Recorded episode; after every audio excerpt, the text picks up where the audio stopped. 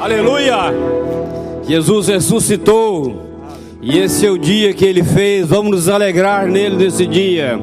O Senhor Jesus reina de eternidade a eternidade. E nós estaremos para sempre com ele. Essa é uma viva esperança que os salvos têm.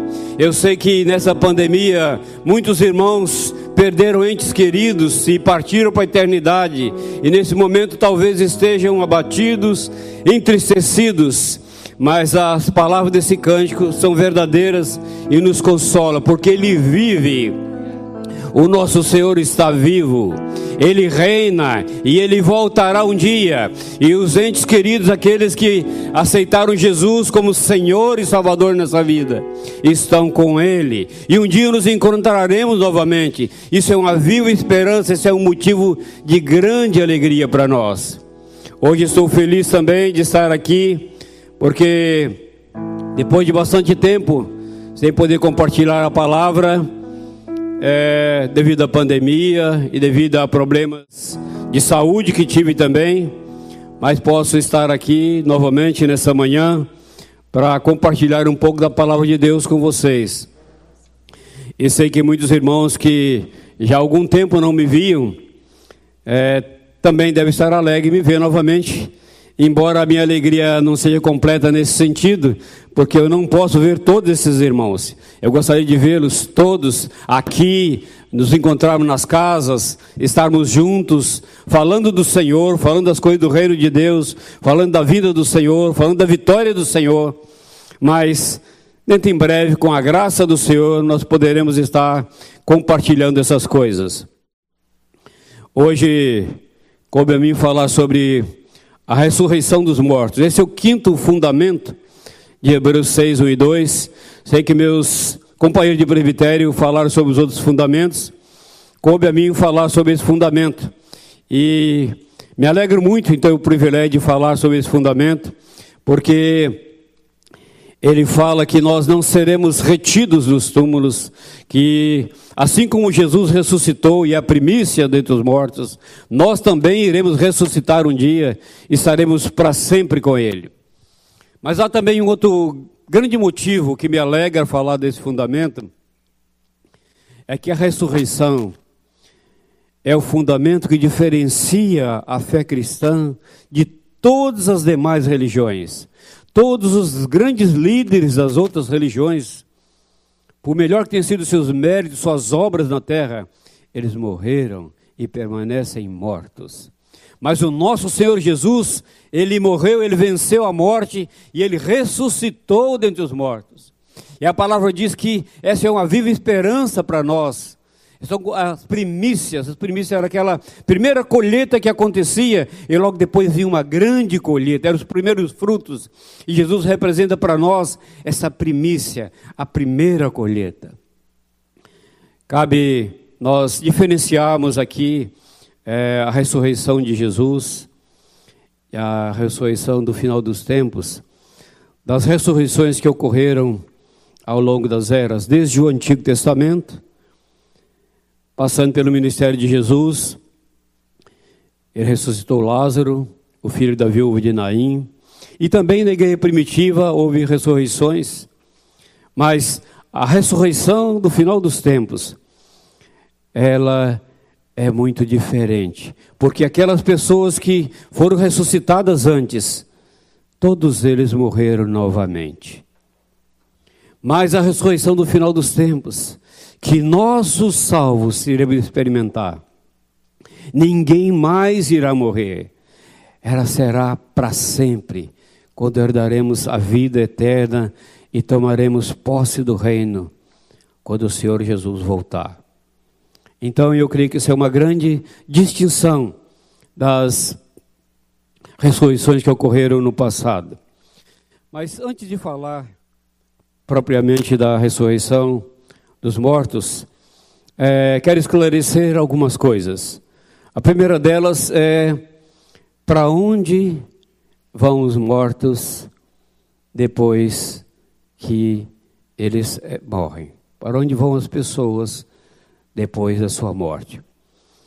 No livro de Eclesiastes, no capítulo 12, verso 7, diz que o corpo volta ao pó e o espírito vai a Deus. Algumas pessoas fazem alguma confusão sobre esse texto, porque e aqueles que não salvam a Deus também?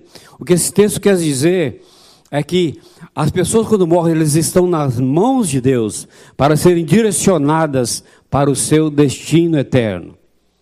E aí há uma diferenciação. Porque aqueles que são salvos, aqueles que creem em Jesus em vida, aqueles que tiveram um encontro com o Senhor Jesus e o aceitaram como Senhor e Salvador de suas vidas, eles têm um destino porque eles vão estar com o Senhor. Desde que em vida eles tenham tomado essa posição, mesmo que seja na última hora, no último momento, no último segundo, como foi a experiência do ladrão da cruz. Eles partem e vão estar com o Senhor. E uma outra dúvida que vale a pena esclarecer Há algumas religiões, inclusive, que acreditam que tanto o espírito, alma e corpo, eles ficam no pó, aguardando até o final. Mas a palavra de Deus nos diz algo diferente. E a grande controvérsia é: e a alma? Como fica? Se o espírito vai a Deus e o corpo vai ao pó, como fica a alma? Nós sabemos que a alma é a parte consciente, é aquela que liga o espírito ao corpo, que comunica aquilo que o Espírito diz ao nosso espírito, a alma comunica ao corpo e o corpo transmite isso. A alma é a nossa parte consciente. E a palavra também nos dá base para dizer que, mesmo depois de mortos, depois desse corpo ser sepultado, nosso espírito e nossa alma permanecem consciente. Quando nós lemos a parábola do rico e do Lázaro, em Lucas 16, versos 19 e 31, mostra que aquele rico estava num lugar de tormento, conscientemente em tormento, e ele podia ver Lázaro conscientemente feliz no seio de Abraão. Então, nós entendemos que a alma é a parte consciente nossa que liga o espírito ao corpo, e ela também vai estar junto com o Espírito, para onde o Espírito for. Uma outra base que nós temos é quando nós lemos Apocalipse capítulo 6, versos 9 e 10, fala que João quando ele estava lá em Pátimos, que ele teve a revelação dos últimos acontecimentos, a revelação do Apocalipse, ele viu a alma dos santos. E esses santos clamavam com grande voz ao Senhor: Até quando, Senhor, justo, Senhor dos céus e da terra, nos julgarás a nossa causa? E foi dado a eles vestiduras brancas para que descansasse, até que se completasse o número daqueles que iriam ser salvos. E eu creio que nós estamos nesses últimos que vamos completar isso aí. Então, nós temos aqui base bíblica para dizer que a nossa alma também acompanha o nosso espírito conforme o destino que aquele espírito assumiu após a morte, conforme a sua experiência com Deus em vida. Bom, cabe então aqui as perguntas: para onde vão aqueles que não creram e nem obedecem ao Senhor. Para onde vão esses mortos? E a segunda pergunta é: para onde vão os discípulos, ou seja, aqueles que creram em Jesus após a morte? É importante responder essas perguntas, porque nós sabemos que após a morte e ressurreição de Jesus, a morada dos mortos, o Sheol em hebraico ou Hades em grego, ele sofreu uma grande mudança, uma grande transformação. Em Efésios capítulo 6, versos, capítulo 4, verso 8, diz que Jesus levou cativo o cativeiro. O que significa isso? E ainda 1 Pedro capítulo 3, verso 19, diz que, que ele esteve morto, mas ele foi e pregou os espíritos em prisão. Então, naquele tempo em que Jesus foi crucificado, ele morreu e ficou três dias e três noites no seio da terra. Ele foi e pregou os espíritos em prisão. Ele foi lá na morada dos mortos. Ali ele teve uma luta com Satanás. E ele venceu Satanás. E ele tomou das mãos dele a chave da morte e do inferno. E ele levou o cativo o cativeiro. Quer dizer isso que todos os salvos, todos aqueles que creram no Senhor em vida, eles subiram com Jesus estão. E são esses que clamam Senhor: até quando nos julgarás a nossa causa? Eles estão conscientes com o Senhor nos céus. Mas aqueles que não creram, não obedeceram, aqueles que foram desobedientes, eles permanecem nessa morada dos mortos. A palavra diz que o diabo tem o poder da morte, Hebreus capítulo 2, verso 14. Mas quando Jesus venceu Satanás e tomou dele as chaves da morte do inferno, ele passou a ter autoridade sobre a morte. E eu estou certo de que todos aqueles que morrem com o Senhor, eles não ficam aprisionados, porque Jesus tinha autoridade sobre a morte e eles imediatamente vão estar com Cristo após a morte. Jesus mesmo disse uma palavra ao ladrão que estava ao lado dele na cruz. Um deles estava zombando, estava criticando, debochando de Jesus. Mas o outro, naquele momento terrível, incrível, em que Jesus estava ali sangrando, estava morrendo, estava torturado, ele teve uma revelação fantástica. Ele disse: Lembra-te de mim quando entrares no teu reino. E Jesus disse: Hoje mesmo hoje mesmo estarás comigo no paraíso. Aquele homem que procedeu errado a vida inteira. Mas no último momento dele, ele reconheceu que Jesus era rei, que Jesus tinha um reino. E Jesus disse para ele: Hoje mesmo estarás comigo no paraíso. Isso é uma prova fantástica que nós temos de que aqueles que morrem com o Senhor, e aquele ladrão morreu literalmente com o Senhor ali. Mas Jesus disse: Hoje mesmo estarás comigo no paraíso. Por isso é que Paulo diz que preferia partir e estar com Cristo. Filipenses capítulo 1, 23 diz que eu estou certo de que eu prefiro partir e estar com Cristo. Se Paulo dizia que ele preferia morrer porque ele sabia que em seguida estaria com Cristo, isso também certamente é, será uma experiência que todos os salvos terão. Quando morrerem, eles vão partir, estar com Cristo. Deixarão esse corpo aqui, mas alma e espírito estarão imediatamente com o Senhor. E o corpo aguarda o tempo da ressurreição dos mortos. Ainda um último esclarecimento aqui é que não há base bíblica para purgatório ou seja, um meio termo entre condenação e salvação, entre céu e inferno. Não há base bíblica para isso. Quando nós vemos a experiência do rico do Lázaro na parábola, vemos que Jesus diz que está posto um abismo entre nós e vós. Não há um meio termo, ou você está de um lado ou está no outro. E também nesse texto nós vemos que não há comunicação com os mortos. A palavra não permite isso. O rico pede que mande à casa dele alguém ressuscitado dentre os mortos, ou alguém que está dentro dos mortos possa voltar e falar com seus parentes, familiares, para que eles não tenham aquele mesmo destino que ele teve. E Jesus não permitiu esse tipo de coisa. Também não existe base bíblica para reencarnação. Então é importante é, dizer que na religião cristã, não existe base para reencarnação, purgatório ou comunicação com os mortos. E nós queremos falar agora um pouco sobre a ordem das duas ressurreições. Esclarecidas essas coisas, nós queremos falar sobre isso. A Bíblia diz que a ressurreição dos mortos acontecerá no final dos tempos, quando Jesus voltar. E Jesus ensina claramente que haverá duas ressurreições.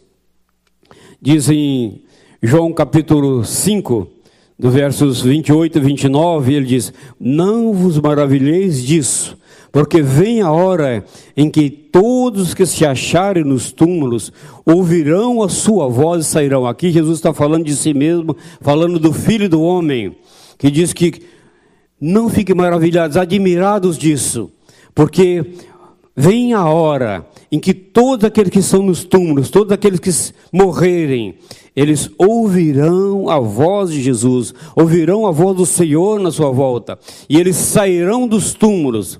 Os que estiverem feito bem para a ressurreição da vida, e os que tiverem praticado mal para a ressurreição do juízo eterno.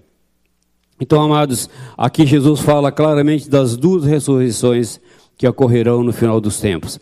A primeira ocorre antes do milênio, é a ressurreição dos justos. Paulo diz assim: Amados, eu não quero que vocês sejam ignorantes quanto a isso, porque nós, os que estivermos vivos, de modo algum precederemos os que dormem, precederemos aqueles que morreram, porque, dada a palavra de ordem do Senhor e tocada a trombeta do Senhor, os mortos em Cristo ressuscitarão primeiro.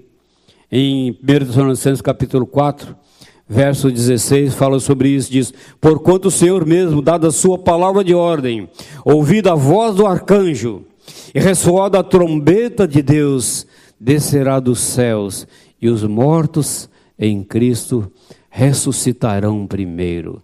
Isso é tremendo, amados. Isso é glorioso pensar. Isso traz uma viva esperança para nós. Nossa vida não termina aqui, nossa vida ela é muito curta e cheia de muitos desafios, enfermidades, problemas e obstáculos.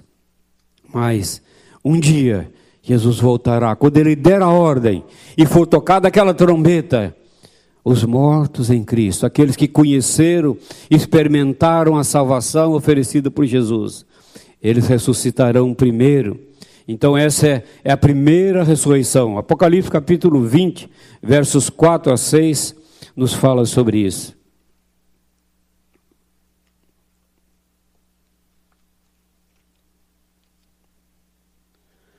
Diz: Vi também tronos, e nestes sentados aqueles aos quais foi dada a autoridade de julgar. Vi ainda as almas dos decapitados por causa do testemunho de Jesus, bem como por causa da palavra de Deus tantos quantos não adoraram a besta, nem tampouco a sua imagem, e não receberam a marca na fronte e na mão, e viveram e reinaram com Cristo durante mil anos. Os restantes dos mortos não reviveram, até que completasse os mil anos. Esta é a primeira ressurreição. Bem-aventurado e santo é aquele que tem parte na primeira ressurreição. Sobre este, a segunda morte, não têm autoridade.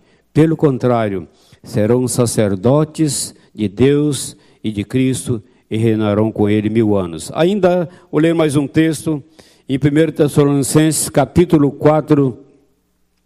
Vamos ler os versos 13 em diante. Paulo escrevendo à igreja de Tessalônica, ele diz: Não queremos, irmãos, que sejais ignorantes com respeito aos que dormem para não vos entristecerdes como os demais que não têm esperança. Pois se cremos que Jesus morreu e ressuscitou, assim também Deus, mediante Jesus, trará em sua companhia os que dormem. Ora, ainda vos declaramos por palavra do Senhor isso, nós os vivos, os que ficarmos até a vinda do Senhor, de modo algum precederemos os que dormem. Porquanto o Senhor mesmo, dado a sua palavra de ordem, ouvida a voz do arcanjo, e ressoada a trombeta de Deus, descerá dos céus, e os mortos em Cristo ressuscitarão primeiro. Depois, nós os vivos, o que ficarmos, seremos arrebatados juntamente com eles entre nuvens, para o encontro do Senhor nos ares. E assim estaremos para sempre com o Senhor. Essa é a primeira ressurreição a ressurreição dos salvos. Eles serão ressurretos antes do milênio e reinarão com o Senhor por mil anos, até que chegue o tempo da segunda ressurreição, que é dos não salvos. É importante nós entendermos aqui que esses todos os salvos também compareceram diante do Senhor para julgamento desse do tribunal de Cristo. Mas não é um julgamento com a finalidade de condenação. É um julgamento para que cada um receba o galardão que tiver feito durante essa vida. Será um tempo glorioso em cada um. Receberá o galardão, a recompensa por ter sido fiel durante essa vida. E a ressurreição é algo verdadeiro, amados. É algo real, não é uma metáfora. A prova disso é que Jesus ressuscitou. Ressuscitou e apareceu a muitas pessoas. Depois de ressuscitar, esteve com os discípulos, Esteve depois no final, Renata, o livro de Atos, há cerca de 500 pessoas durante muitos dias, falando do reino e até mesmo comendo com eles. Então, a ressurreição de Jesus ela é real, é verdadeira e diz a palavra que é a primícia daqueles que são salvos, daqueles que irão morar com o Senhor. Nós precisamos estar muito consciente disso, com uma viva esperança no coração. Eu sei que ao redor desse mundo, no nosso país, no nosso estado, e mesmo em nossa congregação, durante essa pandemia, algumas pessoas partiram. E é compreensível de que as pessoas que perderam esses entes queridos, viveram tantos anos com eles, estejam entristecidos nesse momento, abatidos. Mas nós temos que nos consolar com essa viva esperança de que eles partiram e estão com o Senhor. E nós poderemos estar com eles na eternidade, desde que nós sejamos fiéis até a morte, que nós completemos a nossa carreira, que nós guardemos a nossa fé. Nós estaremos com eles. Uma outra palavra que também nos consola Algumas pessoas, por exemplo, é, têm alguma dificuldade porque às vezes nasceram com alguma deficiência, às vezes não tem um braço, não tem um olho, às vezes as pessoas não andam, não movimentam e ficam pensando: como será isso na eternidade quando ressuscitar? Será a mesma forma, o mesmo corpo, com as mesmas deficiências? Ou como eu, assim, que já envelheci, os cabelos branquearam e começa a cair um pouco, assim, a dar umas rugas. Será que a gente vai ressuscitar velhinho, assim, ou mancando, ou uns cabelos brancos? Como será isso? E é um consolo até para quem é feio, né? Por exemplo, vai imaginar assim, se eu sou feio, será que eu vou ressuscitar feio desse jeito? Creio que não, amados. A palavra diz que nós receberemos um corpo glorioso, como o corpo de Jesus. Sem deficiências, sem velhice, sem enfermidades, completo, glorioso, poderoso. Nós podemos nos lembrar de que Jesus podia adentrar numa sala sem passar pela porta, sem passar pelas paredes, e aparecia e de a pouco aparecia em outro lugar. Mas as pessoas podiam vê-lo, conversar com ele. Era algo tremendo, grandioso, glorioso. E nós teremos esse corpo, essa capacidade. E quando houver esse arrebatamento, o nosso corpo estará sincronizado com a nossa alma, o nosso espírito. Nós estaremos completos, plenos. Numa vida eterna com o Senhor. Amados, mas infelizmente há também a segunda ressurreição, a ressurreição daqueles que não são salvos. Nós lemos agora há pouco o texto de Apocalipse, capítulo 20. No verso, dos versos 13 a 15, diz: Vi também os mortos, os grandes e os pequenos, postos em pé diante do trono. Então se abriram livros, ainda outro livro, o livro da vida foi aberto, e os mortos foram julgados segundo suas obras, conforme que se achava escrito nos livros. Deu mar os mortos que nele estavam, a morte e o além entregaram os mortos que neles havia, e foram julgados um por um, segundo as suas obras. Então a morte e o inferno foram lançados para dentro do lago de fogo. Essa é a segunda morte, o lago de fogo e enxofre. E se alguém não foi achado inscrito do livro da vida, este foi lançado para dentro do lago de fogo e de enxofre. Então, amados, aqueles que não deram crédito à palavra de Deus, aqueles que viveram sua vida para si mesmo, aqueles que não aceitaram o sacrifício, a obra de Jesus, aqueles que não creram com o coração, aqueles que não declararam com a sua boca que aceitava Jesus como o dono, o Senhor, o Quírios da sua vida, eles estarão nessa segunda ressurreição. E, eu li, e diz aqui que se o nome deles não estiver escrito no livro da vida, e nós sabemos que estarão no livro da vida somente aqueles que tiveram uma vida com Deus, que tomaram uma posição por Jesus, que creram nele como Filho de Deus, o receberam em coração, se deixaram é, guiar por ele, se deixaram guiar pelo Espírito Santo, aqueles que creram e obedeceram na Sua palavra e declararam isso e viveram essa realidade, esses estarão nessa segunda ressurreição após o milênio.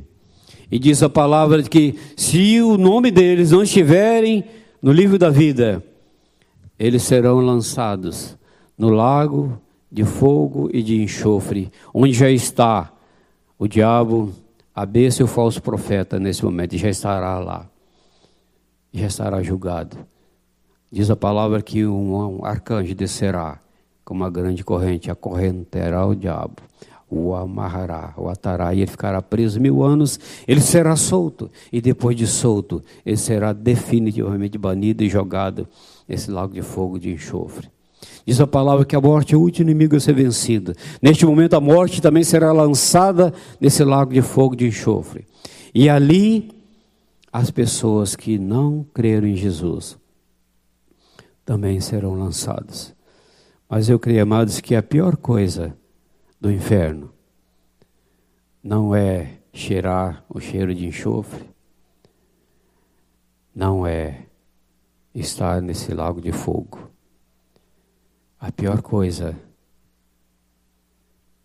é não ter a presença de Jesus, não desfrutar da presença de Jesus nesse lugar. Isso vai ser lastimável. E eu creio que a pessoa que for para o inferno, no primeiro segundo que ele chegar ali, ele vai pensar: porque eu não fiz a escolha de Jesus. E agora eu não tenho Jesus, estou nesse lugar por toda a eternidade. O Senhor não quer que nenhum se perca, mas a necessidade de um posicionamento pessoal, de corresponder ao chamado do Senhor para que faça parte dessa primeira ressurreição e para que seu nome seja escrito no livro da vida, seja salvo, esteja para sempre com Jesus. Algumas palavras que me consolam bastante, que eu quero dizer aqui para os irmãos nessa manhã. Na ressurreição dos salvos, não haverá sofrimento, nem dor, nem choro, nem pranto, porque o Senhor estará enxugando dos olhos daqueles que são salvos toda lágrima. Isso é motivo de muita alegria saber que você está no lugar em paz por toda a vida. Não uma vida ociosa como muitos pensam, sentado numa nuvem tocando harpa, mas uma vida dinâmica. Hoje nós somos alma vivente, mas nós seremos espírito vivificante é muito diferente do que nós vivemos aqui, muito diferente dessas teorias humanas que não dizem nada. Também após a ressurreição, nós vamos morar para sempre com o Senhor. Não teremos mais medo da morte, a morte estará no lago de fogo de enxofre. Outra coisa que nos consola é que nós poderemos encontrar todos os nossos entes queridos. E algumas pessoas pensam: será que nós vamos nos reconhecer lá? Amados, se nós, nossa alma vai, que é a nossa parte consciente, E se você vai viver a eternidade com alguém, é impossível que durante a eternidade você não reconheça quem era. Nós seremos conscientes e nós encontraremos nossos entes queridos que foram salvos, que eles partiram e que nós temos saudades deles. Mas será um conhecimento ainda muito mais profundo do que aqui. Aqueles que são casados aqui, eu acho que o Vanderlei, a Nádia, eu e os irmãos que estão nos ouvindo. Sabe que a gente convive com o nosso esposo ou esposa e nós conhecemos um ao outro em parte. De vez em quando surge alguma novidade que a gente não conhecia antes. Então, na verdade, a gente não se conhece totalmente e profundamente aqui nessa vida, porque é, os propósitos, os desígnios do nosso coração, muitas vezes não são manifestos. E a palavra diz que nosso coração é enganoso, e por mais que nós tentemos ser transparentes, as pessoas nunca vão nos conhecer de verdade, e muitas vezes nem nós mesmos nos conhecemos de verdade. Mas na eternidade nós teremos pleno conhecimento um do outro nós seremos totalmente transparentes e nós poderemos desfrutar de uma comunhão, de um relacionamento muito mais profundo do que nós vivemos aqui. E algo que alegra muito o meu coração e anseio por isso, em Mateus 25, Jesus fala do julgamento, e no verso 34, ele diz uma palavra tremenda que eu quero ouvi-la um dia. Por que eu digo isso? Porque aqui, quando nós tomamos uma decisão pelo Senhor, nós nos arrependemos, nós nos batizamos, nós passamos pela porta do reino. E nós temos um caminho em direção ao propósito eterno de Deus. Mas aqui, neste momento, nesse texto de Mateus 25, Jesus diz: Vinde benditos de meu Pai para a posse do reino. Você não estará mais na porta do reino, nem no meio do caminho. Você estará tomando posse do reino de Deus. Isso é algo tremendo e glorioso, que aqueles que serão ressurretos em Jesus, eles irão tomar posse do reino. Isso é algo tremendo que também nos espera. E eu espero, amados, que todos aqueles que estão me ouvindo nessa manhã, possam um dia ouvir essa voz de Jesus. Você é bendito, você é bem-aventurado. Venha e tome posse do reino. Amém.